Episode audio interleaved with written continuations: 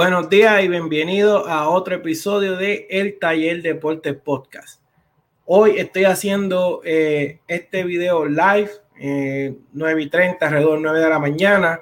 Y es que he estado inquieto, eh, quiero hacer este video eh, porque luego de, de, lo que pasó en el primer juego de, de, del equipo de Phoenix contra Milwaukee en las finales, yo escuché muchos analistas, escuché muchas personas eh, ¿verdad? Cada cual tiene su opinión y se les respeta, pero eh, entre, entre una cosa que otra vi mucho disparate. Eh, se nota que opinan sin ver los juegos, que opinan eh, sin saber lo que está pasando en la cancha.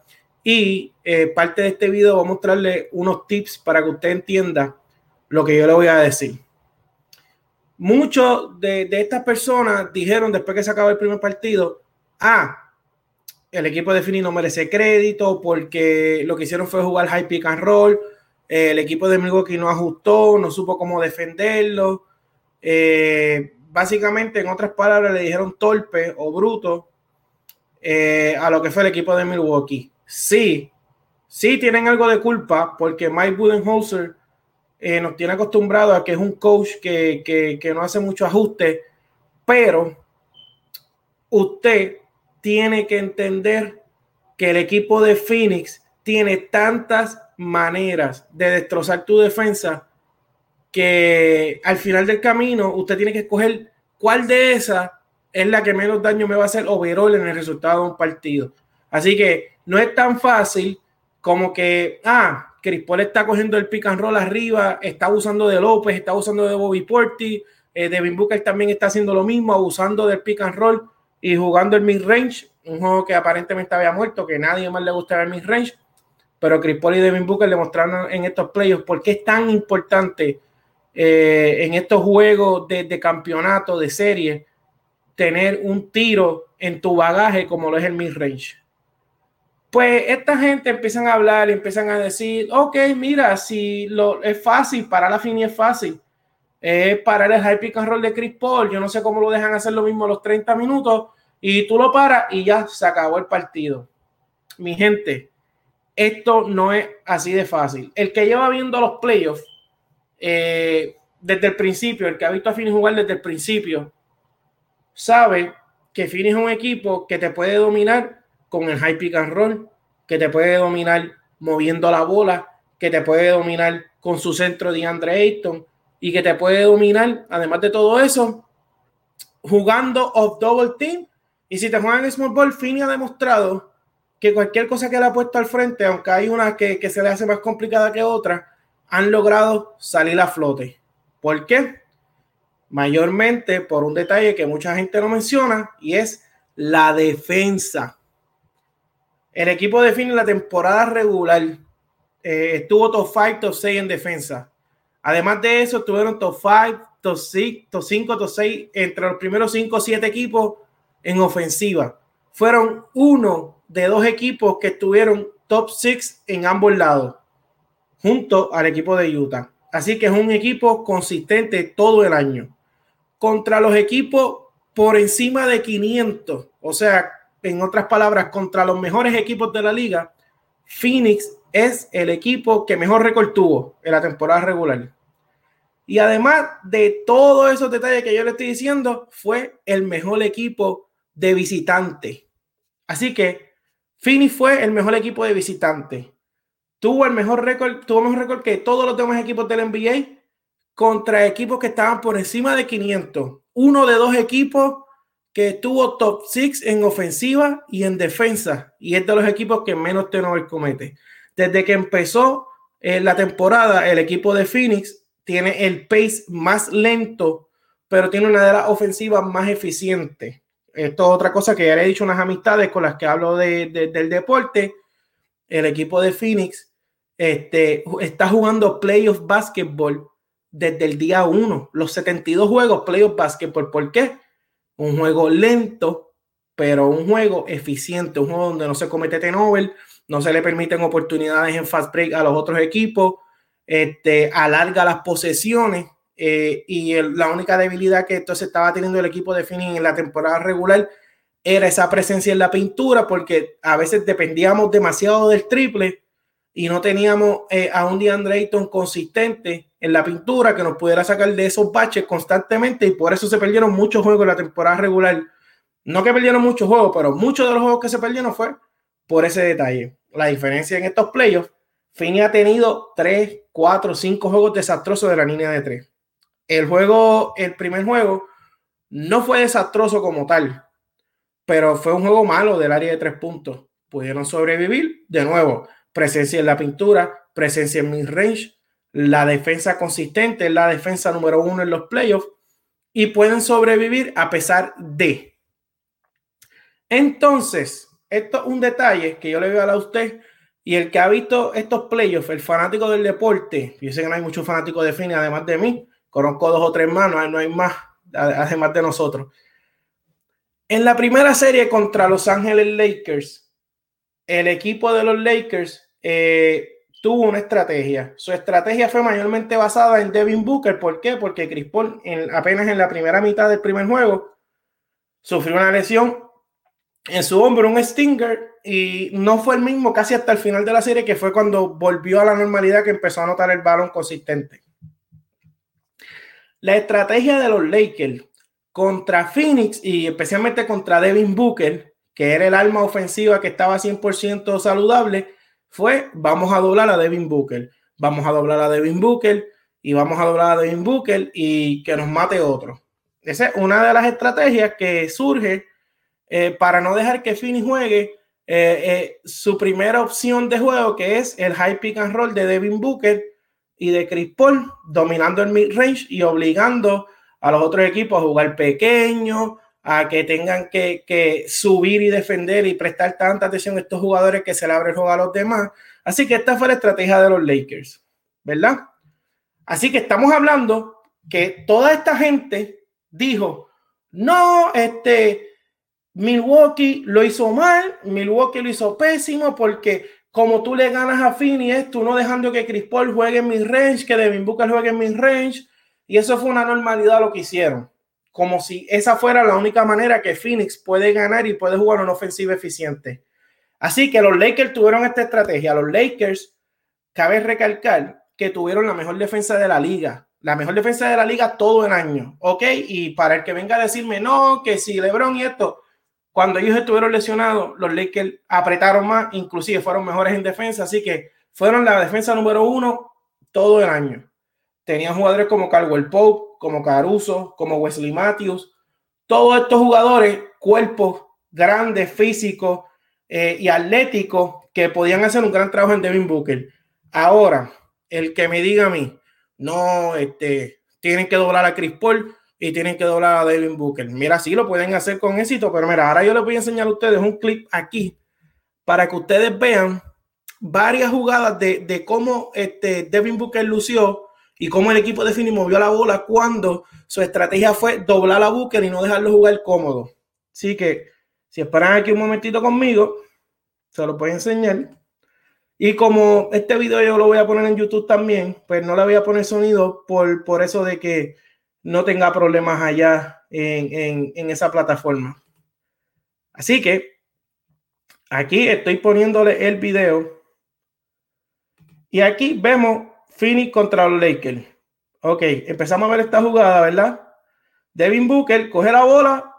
Miren, miren aquí a Caldwell Pope y Drummond cerrando a Booker. Pasa en el medio a Ayton. Dos puntos fácil. Ok, miren aquí. Chris Paul se la da Booker. De nuevo. Caldwell Pope recuperando. Ande Drummond hace un hedge. Recupera ahí. Doblaron. Drummond cerró el canasto. Devin Booker dos puntos. Aquí de nuevo. Caldwell Poe, Anthony Davis mete la mano, Andre Drummond se acerca, dos puntos más. ¿Ok? Cortina.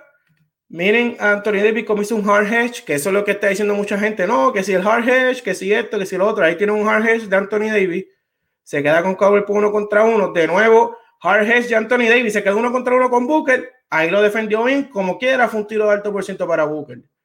Coge la bola aquí Miren, Anthony Davis ayuda. LeBron James pendiente al drive de Devin Booker. Tiro cómodo para Cam Johnson. Y esto vamos aquí, podemos seguir viendo jugadas una y otra vez. Caldwell Pop y Anthony Davis con Devin Booker. Pasa al weak side, Caruso llega tarde. Falló solo. Oye, miren esa jugada de nuevo. Porque aquí lo importante no es que, aquí lo importante no es que, que Cañoso falle ese tiro solo, es que Fini tuvo el tiro solo. Y by the way, otro detalle más de Fini, de los mejores equipos tirando el corner three en la liga entera. Así que miren aquí como Caldwell Pope y Anthony Davis hacen un hard hedge para doblar la Booker con Caldwell Pope. Caruso está metido debajo de la pintura para ayudar también. Miren el pase de Booker, tiro solo para Cam Johnson, un tirador de 40% de tres. Eso es negocio este, para Fini todas las noches. Aquí de nuevo, Drummond le sale a Booker. Booker abre, pasa a Bridges, tiro como de tres. Ok, de nuevo. Ande Drummond, miren a el Post como viene ayuda rápido. El equipo de los Lakers era uno de los mejores equipos haciendo esto. Lo hicieron en muchas ocasiones, no solo con Fini, con, muchos equipos. Ya para este momento, Chris Paul está lesionado. O sea que la única arma ofensiva creativa que tiene Fini es Devin Booker. Pasa al corner, ayuda y nadie recupera la pintura. Y Ayton, o sea, Ayton metió las patas en esa jugada, pero miren, miren, o sea, yo creo que ustedes vean lo que pasó aquí. Ok, Devin Booker viene el Pop a ayudar. Pase solo a Crowder, LeBron ayuda, pero nadie ayuda al que ayudó y se quedó Ayton solo. Esos son dos puntos fáciles en cualquier liga.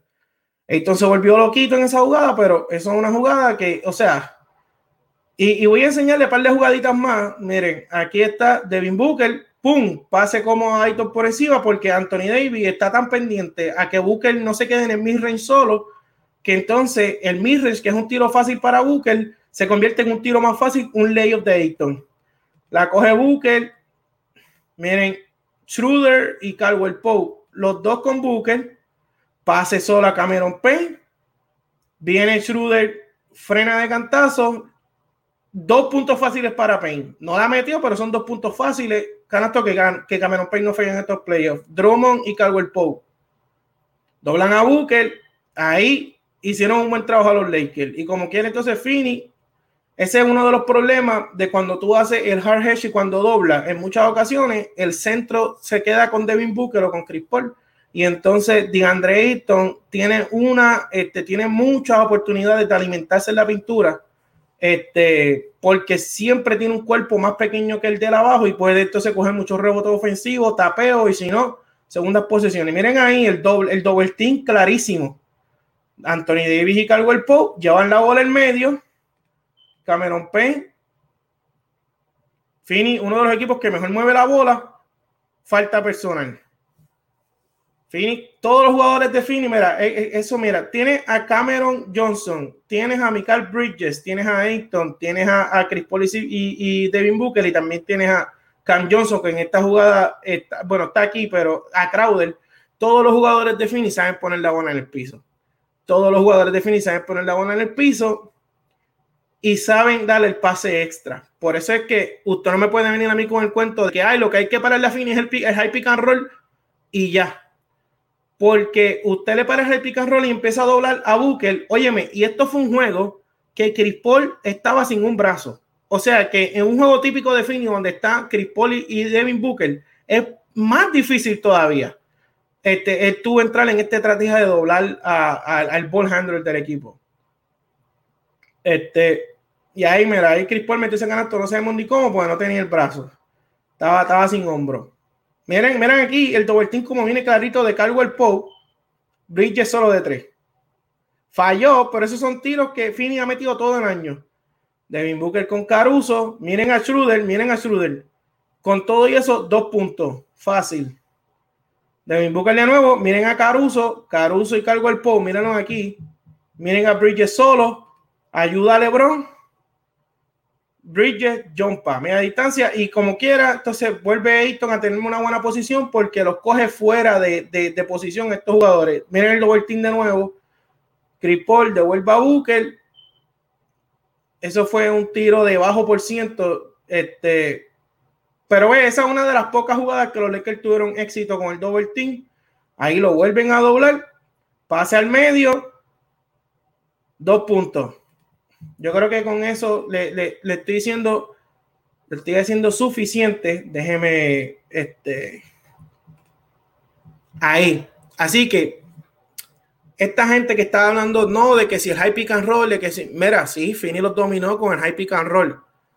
Pero ¿por qué Fini los domina con el high pick and roll? Porque tiene jugadores como Cameron Johnson, tiene jugadores como Michael Bridges, tiene jugadores como Crowder, Crowder que no metió nada ayer, pero si usted se fija en Crowder, Crowder no tiró tantos tiros solo como usualmente los tira cuando Devin Booker y Chris Paul traen la defensa. Así que cuando usted tiene a Jay Crowder, a Cameron Johnson, al mismo Cameron Payne, a Bridges, cuando usted tiene estos jugadores que son tiradores, que han metido la, el triple consistentemente todo el año, esos son los jugadores que te hacen forzar un equipo a entrar en esa decisión de que o le permito el midrange a CP3, le permito el midrange a Devin Booker, porque entonces si los doblo son tiros de tres solos, son guiras solas para Ayton. Así que no es tan fácil como parece, no es tan sencillo. ¿Por qué Phoenix está en esta posición de que ellos pueden decir, ok, yo voy a tirar en mi range contra Bruce López toda la noche. Si se van under, lo mato. Si nos vamos uno contra uno, lo mato, al igual que a Bobby Portis. Y a esos jugadores se lo puede hacer tanto Chris Paul como Devin Booker.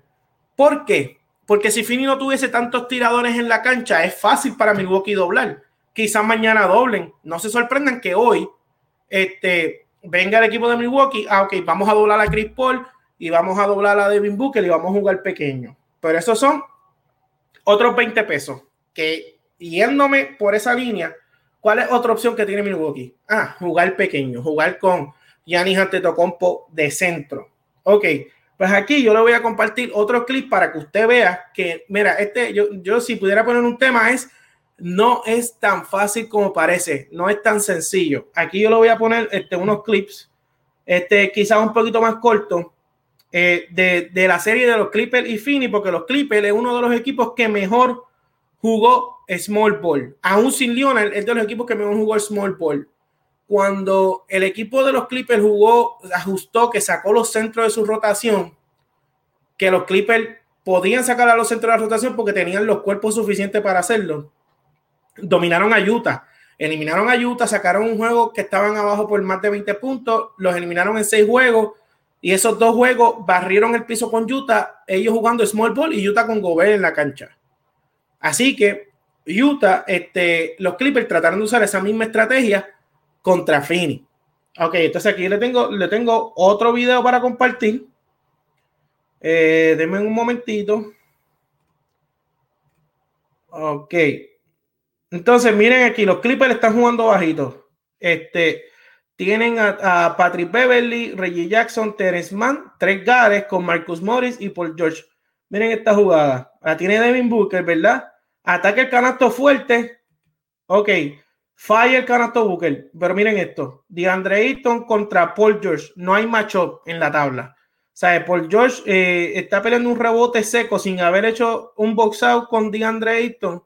Eh, está apretado, no puede coger ese rebote. Viene Ayton, levanta dos puntos fáciles. Así que a pesar de que Booker forzó ese tiro, DeAndre Ayton, mírenlo, hace box out. Estamos jugando small ball para poder switchar todas las cortinas. Esa es una de las cosas más importantes de tu jugar small ball que tú puedas switchar todas las cortinas y que no puedan abusar de ningún jugador tuyo en el pick and roll.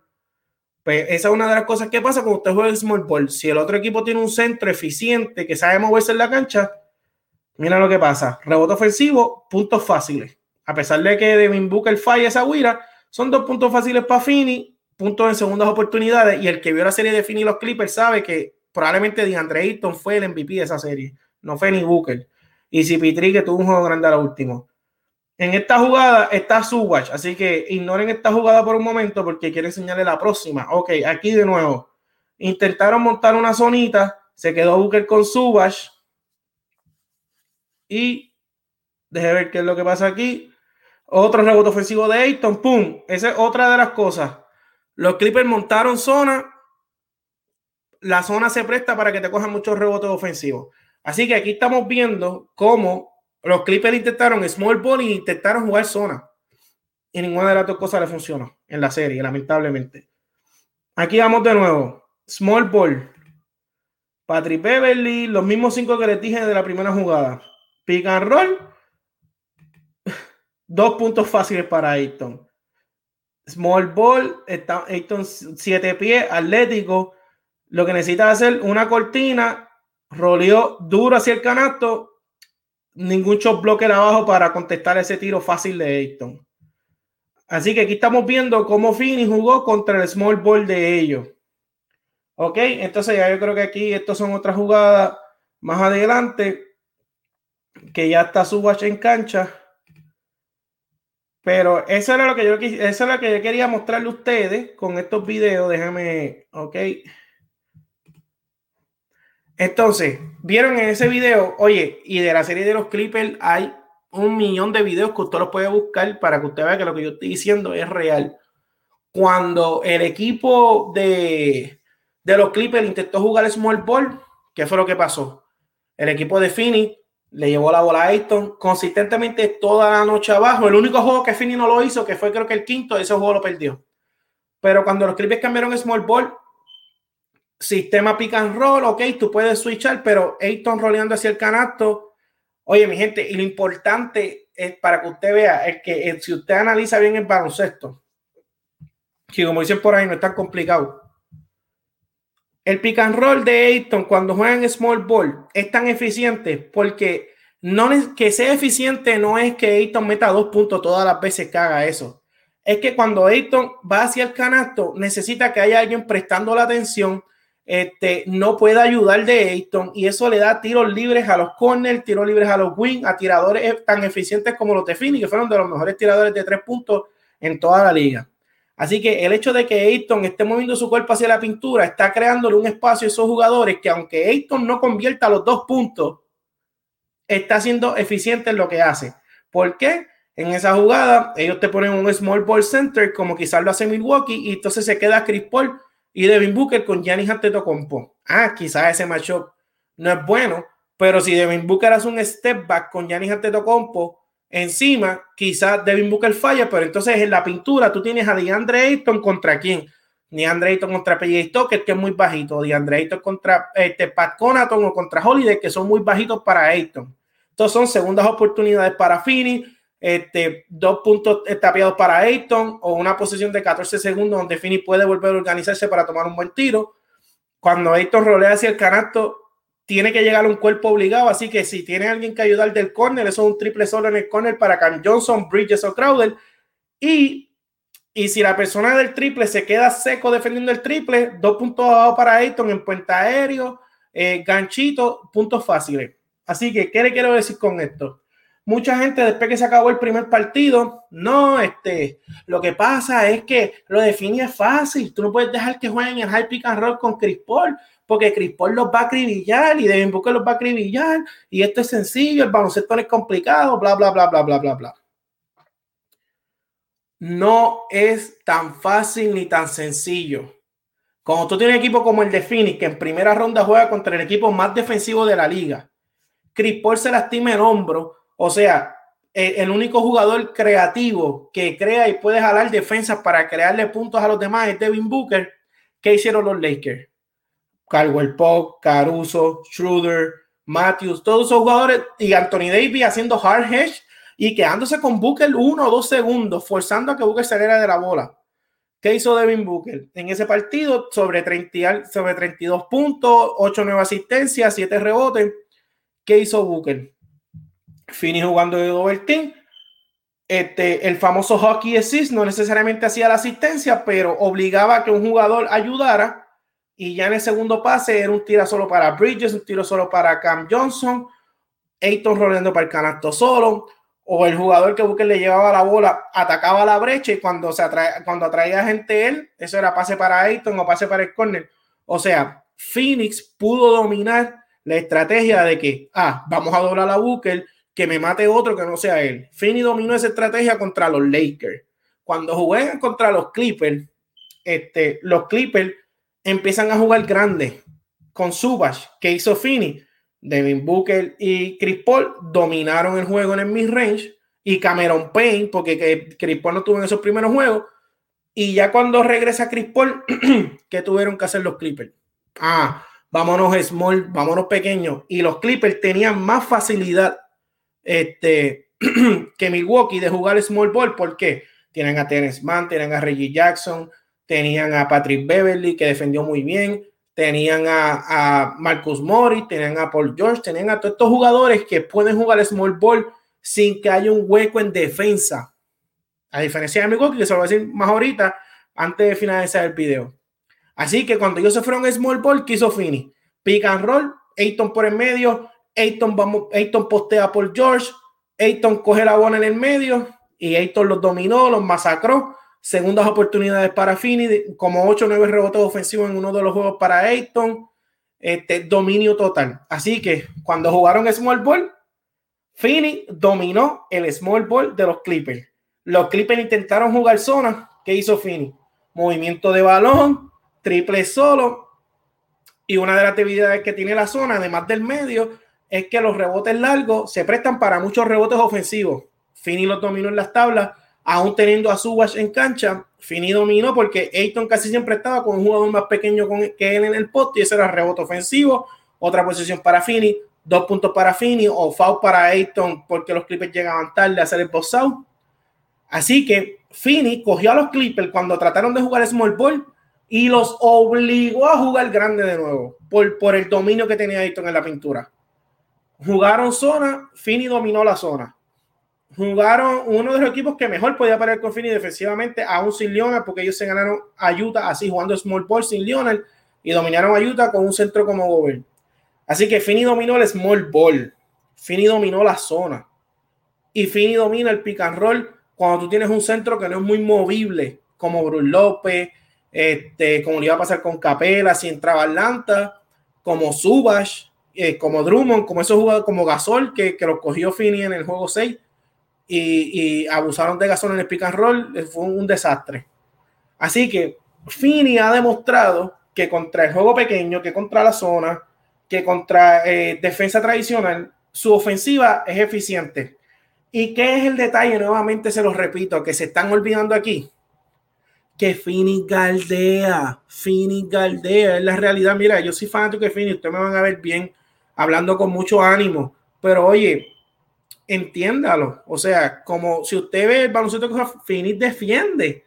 Entonces, como tú tienes a Fini, que todas las posesiones son largas, que no cometen tenover, que tú no tienes oportunidades en fast break, este, que casi todo, el, el 80% de los, tira, de los tiros que toma Fini son tiros de alto por ciento. Son tiros de Booker o de CP3 en el midrange, que son para mí los mejores dos jugadores jugando en midrange junto con DeMar DeRozan son este, balones en las manos de Easton a 6, 7, eh, a menos de 6 pies del canasto, tiros de alto por ciento. Son tiros del corner y del wing de tiradores que han tirado sobre 40% todo el año. O sea, el 80% de los tiros que toma Fini son tiros de alto por ciento.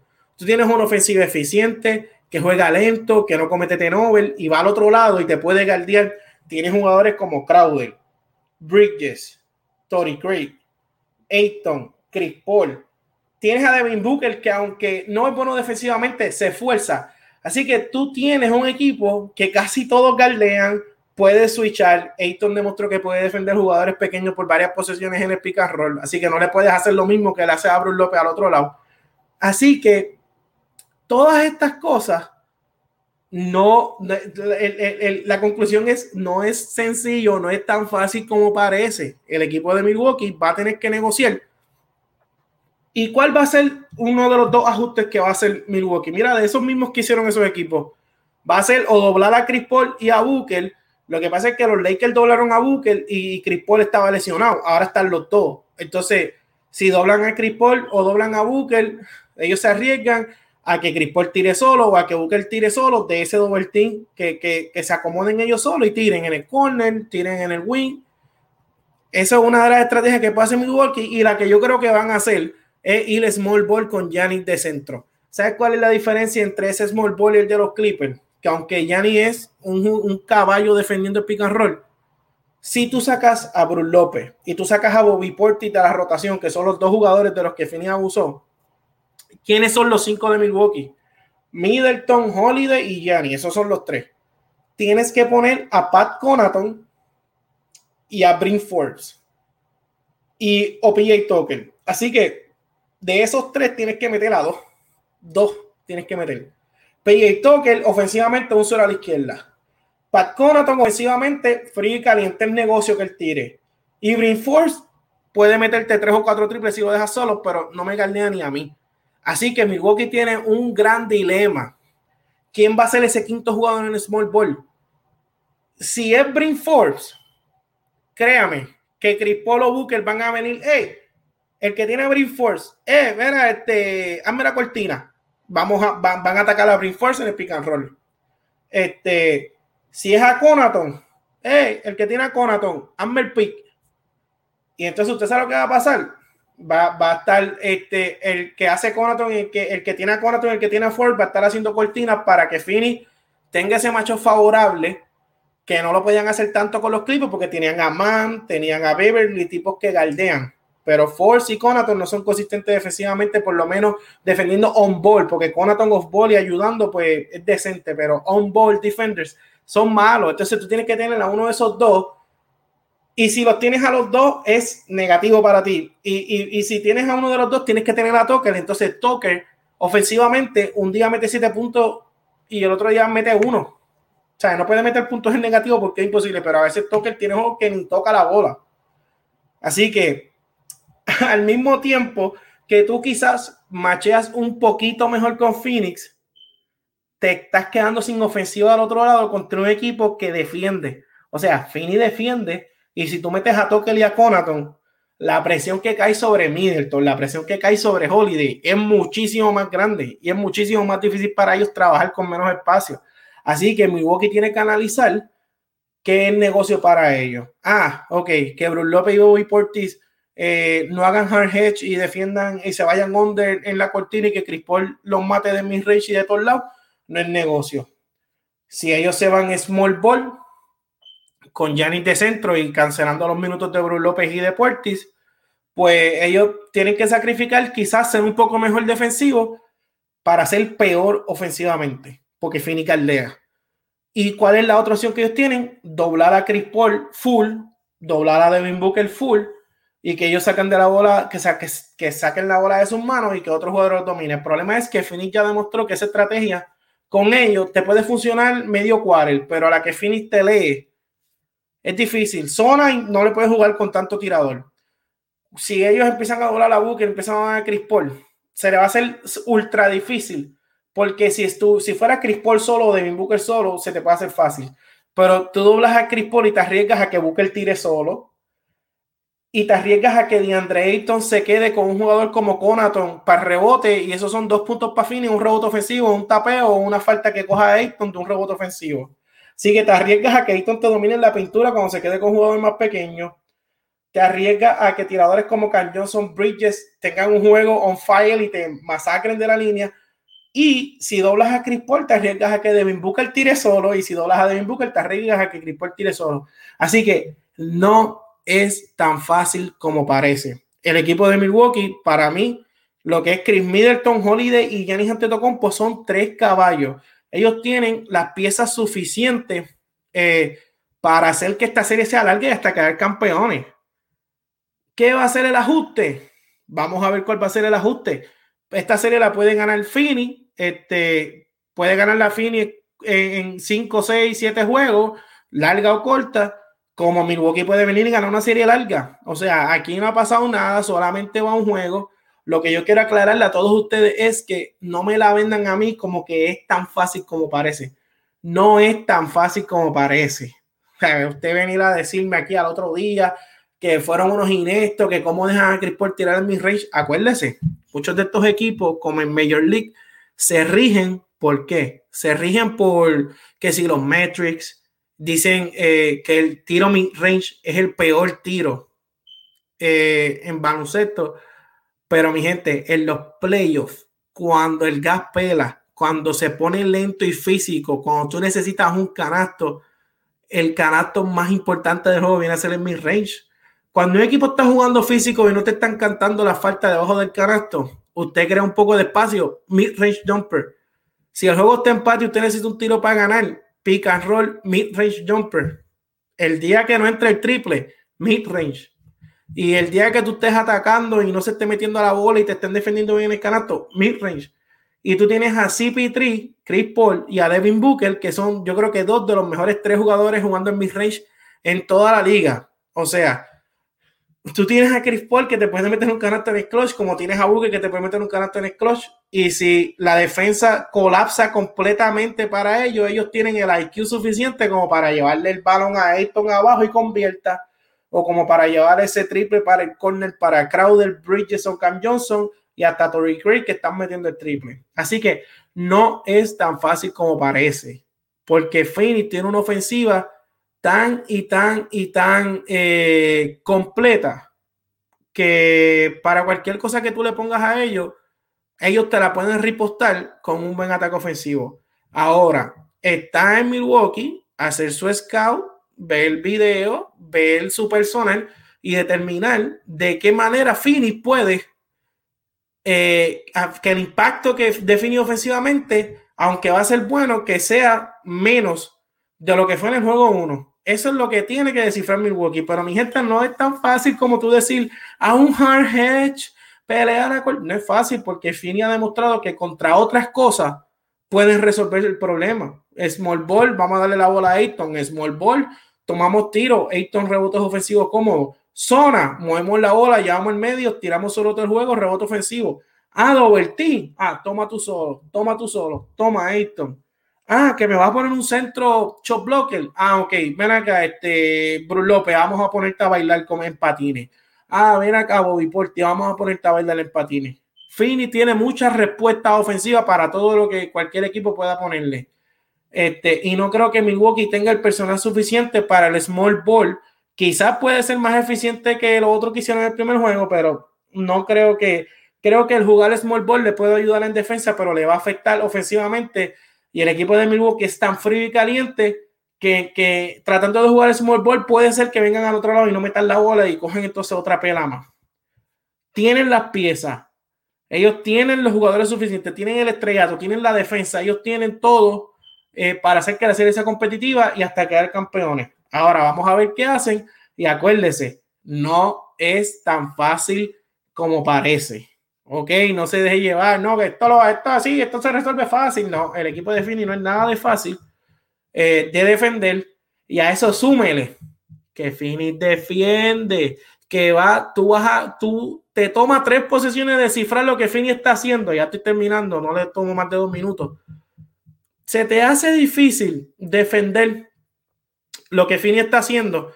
Y cuando por fin tú descifras lo que Fini está haciendo, vas al otro lado de la cancha pick and roll, te quedaste con Crowder, pick and roll, te quedaste con Chris Paul, Chris Paul te quita la bola, Ayton abajo, defiende, manos arriba, paró, paró a Giannis Antetokounmpo en una guira, tapón de Crowder, punto de Fabri para finir. O sea, ellos tienen que maniobrar para poder detener la ofensiva de Fini para después tener que ir al otro lado y vamos a ver cómo resolvemos esta defensa de Fini que está incómoda también. Así que eso es lo que pasa.